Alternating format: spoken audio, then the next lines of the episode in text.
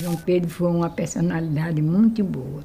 E até que ele só queria o bem dos trabalhadores, né? Que lutar pela classe trabalhadora do campo, para que eles tivessem direito à terra, para plantar, para manter seus filhinhos. Ele disse não ver seus filhinhos morrer de fome. Era uma situação muito difícil dos trabalhadores, daquelas usinas, daqueles engenhos. João Pedro sabia, minha filha, que iam tirar a vida dele, mas que continuava a luta continuava a luta e dizia, todo dia me abraçava, vão tirar a minha vida, minha filha, você continua a minha luta. Eu nunca tive resposta para dizer a ele que vou continuar, não, porque se iam tirar a vida de meu marido, como era que eu tinha essa resposta para dar? Eu ficava calada. Agora, no momento que eu cheguei em Sapé, que os nossos companheiros lá da, da Liga Camponesa já tinham trazido o corpo dele, estava o corpo dele naquele banco que eu peguei na mão dele e disse, João Pedro, a partir de hoje eu continuo a sua luta para o que der e vier. Essa fala que vocês acabaram de ouvir é da Elizabeth Teixeira. E na ocasião ela comentava um pouco sobre o assassinato do seu marido, João Pedro Teixeira. Isso aconteceu lá em 1962, quando ele voltava para o sítio onde morava com a Elizabeth e seus 11 filhos. Elizabeth e João eram trabalhadores rurais, nascidos e criados em pequenas cidades do interior da Paraíba. Por conta das dificuldades que eles viviam e das condições de trabalho no campo, eles se organizaram em associações de trabalhadores rurais que buscavam melhores condições de trabalho no campo, nas usinas e nos engenhos, e também a regularização das terras onde eles trabalhavam. Hoje, Elizabeth é uma senhora de pele clara com algumas marcas de idade e a pele já cheia de rugas. Ela usa um óculos com uma armação meio oval, sabe? Os cabelos dela são bem branquinhos, afinal, a gente está falando de uma senhora de 96 anos de idade. E sim, ao longo de sua vida, Elizabeth continuou a luta que construiu ao lado do João Pedro. Entre 1962 e o momento que você está ouvindo agora, esse episódio, muita coisa aconteceu. Algumas melhoraram até, outras, bom, é melhor deixar quieto, né? Mas o fato é que quando a gente está falando de condições de trabalho, moradia, dignidade, enfim, quando a gente está falando de cidadania, o campo continua sendo um lugar de muitas disputas. Hoje em dia a gente vê e sente os efeitos do agronegócio na política nacional, por exemplo. De certa maneira, essas influências não são de agora, né? Ainda que o agronegócio seja algo relativamente novo, o controle da terra e a exploração de pessoas e dos recursos a qualquer custo já são parte da nossa história e da formação da sociedade brasileira. E a gente vai falar sobre isso nos próximos episódios nesta série narrativa especial do Antropotretas. Eu sou Patrícia Pinheiro. Desde abril de 2020, eu compartilho desse projeto coletivo de podcast que hoje a gente chama Antropotretas. Uma das coisas que nos dá ganas de continuar no amor mesmo, porque financiamento a gente não teve, né? É essa possibilidade de falar de temas que nós, antropólogas e antropólogos, cientistas sociais e agregadas, nos engajamos, aliando questões teóricas, metodológicas e políticas. Em geral, a gente tenta conversar de um jeito mais descontraído, mas quando possível, né? Porque a conjuntura também não está ajudando muito. Eu vou começar contando para vocês qual a treta que nos espera ao longo dos próximos episódios. A gente vai falar sobre as ligas camponesas. A Elizabeth usou essa expressão na entrevista que vocês acabaram de ouvir. No caso dela, ela estava falando das ligas camponesas de Sapé. Mas, de forma geral, as ligas foram organizações de trabalhadores rurais que foram formadas inicialmente no Nordeste brasileiro, que se mobilizaram para melhores condições de trabalho e vida e foram duramente combatidas na repressão. Essa repressão vinha de muitos lados.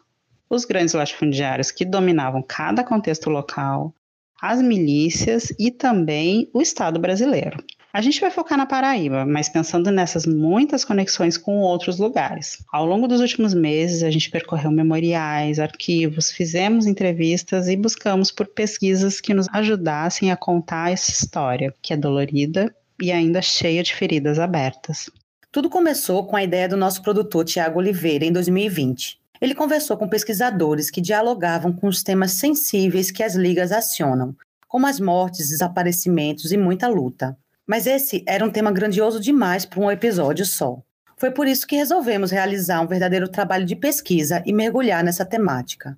De lá para cá, conversamos com algumas pessoas, escutamos as oitivas da Comissão da Verdade e levantamos uma bibliografia que deixaremos disponível durante toda essa temporada para aprofundar um tema envolto a tantos silêncios e omissões. Ah, para quem não me conhece, eu sou Camille Umati e junto com Pati e a equipe do Antropotretas vou conduzir essa temporada.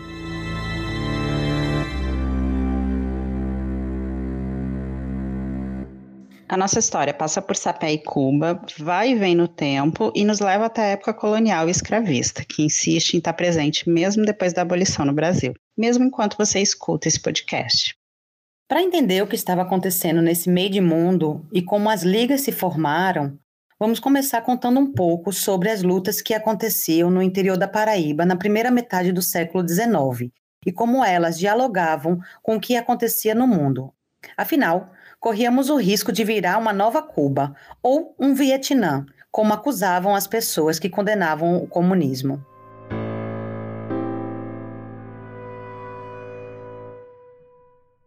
Um dos nossos entrevistados foi o Junei Viana. A conversa que a gente fez com ele foi uma verdadeira aula de história do Brasil. O Ginei é um professor, médico, escritor e tem uma longa experiência na resistência armada contra a ditadura militar brasileira, como militante da corrente. Ele foi também deputado federal estadual e atuou ativamente em comissões de memória e verdade. Gilney, que foi preso político por mais de 10 anos, nos contou sobre a efervescência das lutas sociais e como isso se relacionava com o campo. Primeira coisa é que a minha militância ela se inicia antes do golpe de 64. E, e antes do golpe de 64, o movimento popular e a luta de classe em geral no Brasil, ela passou por um, um período de ascensão, né? de ascenso, particularmente ao final da década de 50 e início da década de 60. Né? Com o ascenso de, na verdade, de JK, é, a esquerda teve mais liberdade talvez mais liberdade que na época do Getúlio. Particularmente, é, ele tinha uma dívida é, de que a legislação trabalhista, a CLT, ela não era aplicada ao campo, inclusive o direito de sindicalização. Como disse o Gilney, até a década de 1950, 60, apesar de já ter uma legislação trabalhista no Brasil, ou seja, a CLT, ela não garantia que as pessoas que trabalhavam no campo tivessem os seus direitos respeitados. Até tiveram algumas tentativas de contemplar os trabalhadores do campo, iniciadas com o Decreto Legislativo número 979, ainda em 1903, que tinha as normas para os sindicatos agrícolas mistos, com trabalhadores é, empregados e empregadores, mas na prática não mudou nada. Os trabalhadores da indústria do comércio, eles foram de algum modo contemplados na legislação trabalhista e previdenciária depois da Revolução de 1930. O Estatuto da Lavoura Canavieira, que rolou durante o governo Vargas, lá por 1940, propunha dar conta de moradia e assistência médica para os trabalhadores das grandes usinas e também alguma proteção legal para os pequenos produtores diante dos usineiros. E em 1944, teve também uma nova tentativa para a sindicalização. Na prática, nada. Outro tema sensível que se agregou na década seguinte foi a reforma agrária. A gente vai falar mais sobre esse tópico nos próximos episódios, mas é bom lembrar que esse era um momento marcante na história dos trabalhadores no campo e resultado de muitos anos de debate e luta organizada. Essa reportagem da Agência Nacional de 1963 comenta um pouco disso. Escuta só. É de hoje que vem se fazendo sentir a necessidade sempre crescente de uma reforma agrária para o nosso país. Mais de 50 projetos enviados à Câmara dos Deputados ali encontraram seu túmulo, esperando que um dia a nação se volte para suas próprias realidades.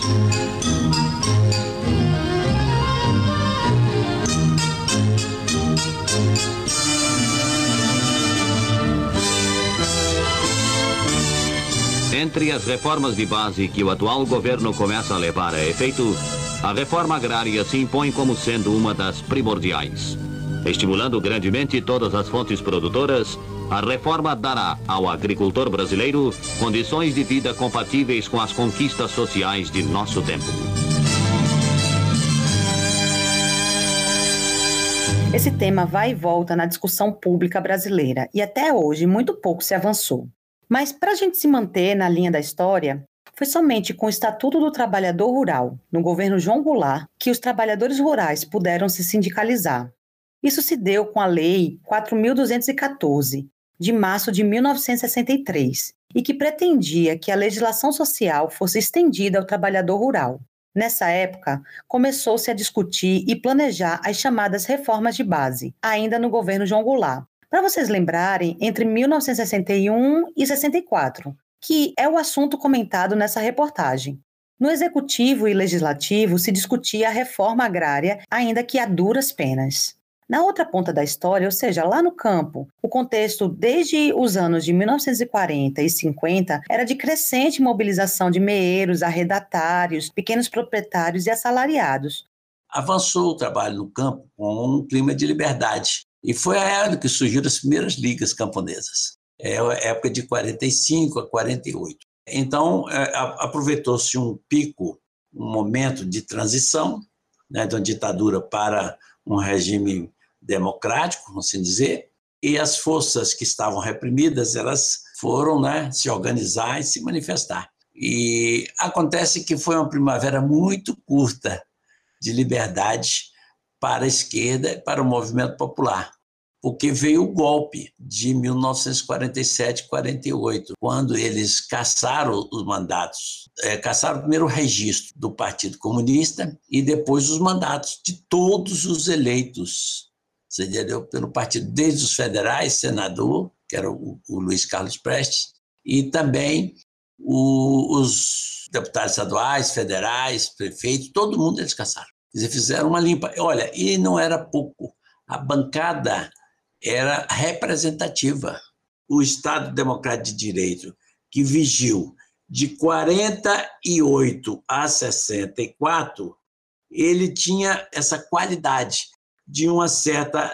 E, primeiro, de uma exclusão dos camponeses, de representação sindical e de representação política. E, inclusive, de cidadania, porque o voto, que era restrito aos alfabetizados, naquela época, era canetado. Não?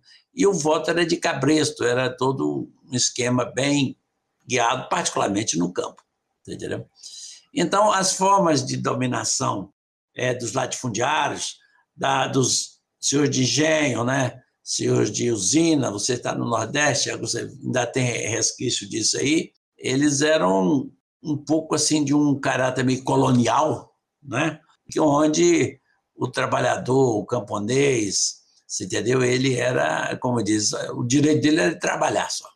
Não tinha direito além disso. E, bem, dito isso, é, é, isso é uma característica de todo esse regime. Esse, esse regime que a gente elogia, foi democrático, não sei o quê, ele era muito restritivo. Agora, o que quebra isso, particularmente, é, mas toda a classe trabalhadora, foi quando a crise do final de, de 59, e que vai desembocar na eleição de 60, você entendeu? Ela, ela permite, ou ela facilita, que a classe trabalhadora assuma um protagonismo político. E, e, no início dos anos 60, a classe camponesa, o campesinato, vamos dizer, incluindo também os trabalhadores rurais, ele, ele se fez presente, ele se autorrepresentou. Aí tem uma discussão que eu tenho feito com a professora Leonilde, entendeu? Assim, em particular, é, eu falo assim, olha, eu, eu, eu tenho visto o seguinte, naquela época, é muito comum se falar assim, é porque a CONTAG né, foi organizada e ela é liderada pelo, pelo PCB, com a participação da AP, de outros grupos de esquerda, você entendeu?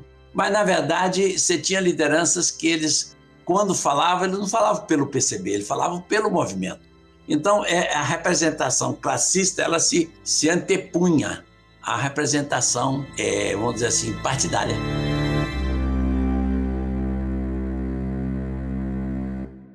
A CONTAG, que o Geonê mencionou, é a Confederação Nacional dos Trabalhadores na Agricultura e tem um papel importante na história que a gente está contando. Mas, por enquanto, a gente vai lembrar que nos anos de 1950, a partir dessas mobilizações, aconteceram uma série de eventos reunindo trabalhadores. Entre essas organizações, estava uma formada pelas pessoas que trabalhavam ou viviam no engenho Galileia, de Vitória de Santo Antão, um pequeno município no estado de Pernambuco. Galileia era o que chamavam de engenho de fogo morto, quer dizer, um engenho que tinha sido desativado no passado e as terras que faziam parte dele passaram a ser divididas entre trabalhadores que cultivavam o lote de terra em troca de devolver uma parte da produção para o patrão, ou mesmo trabalhar alguns dias de graça nas terras do patrão. Revoltados com essas condições de trabalho e amparados pelo pensamento revolucionário que se espalhava pelo país, os trabalhadores resolveram protestar contra essas condições. E já que a lei dizia que eles não podiam se organizar em sindicatos, em 1955, os trabalhadores do Engenho Galileia formaram uma Sociedade de Trabalhadores da Terra, uma liga. Batizada por setores conservadores como Liga, achava-se que o que estava acontecendo era a volta de mobilizações que tinham acontecido uma década antes na periferia de Recife e arredores, com a participação do então Partido Comunista do Brasil, PCB e, em especial, pela presença de José dos Prazeres, dirigente da antiga Liga de Putinga, também em Pernambuco. Errado não estava. José dos Prazeres não estava mais filiado ao PCB, mas teve muita importância na mobilização do Engenho Galileia. Na sequência, com a tentativa de expulsão dos foreiros e arrendatários das terras, se fortaleceu a mobilização coletiva. As ligas crescem e, com a liderança de José dos Prazeres, levam à Assembleia Legislativa suas demandas, onde encontram, entre outros, Francisco Julião. Em 4 de maio de 1954, esses agricultores de Pernambuco promoveram a Marcha da Fome, mobilizando um mutirão de trabalhadores rurais para denunciar a miséria e a violência em que viviam. Uma importante liderança nesse processo foi o advogado Francisco Julião. O primeiro Congresso de Lavradores, Trabalhadores Agrícolas e Pescadores aconteceu em 1958. Essas muitas mobilizações tiveram efeitos. O engenho foi desapropriado e as terras foram distribuídas com 104 famílias que lá viviam. Imagine a cena. Durante a votação da lei, a Assembleia Legislativa de Pernambuco cercada por 3 mil camponeses com seus instrumentos de trabalho, foices, facões e enxadas.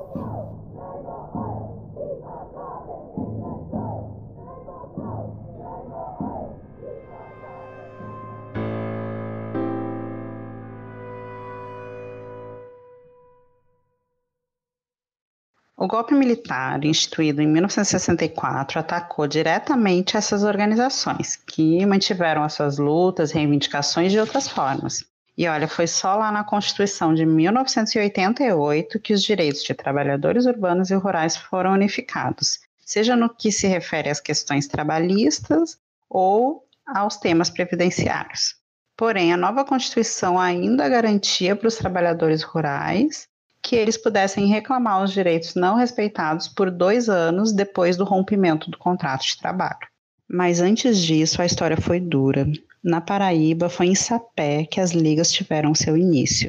E é a partir daqui que vocês vão começar a acompanhar essa história com a gente. É essa história que a gente conta no próximo episódio de Ligas Camponesas, a série narrativa especial do Antropotretas.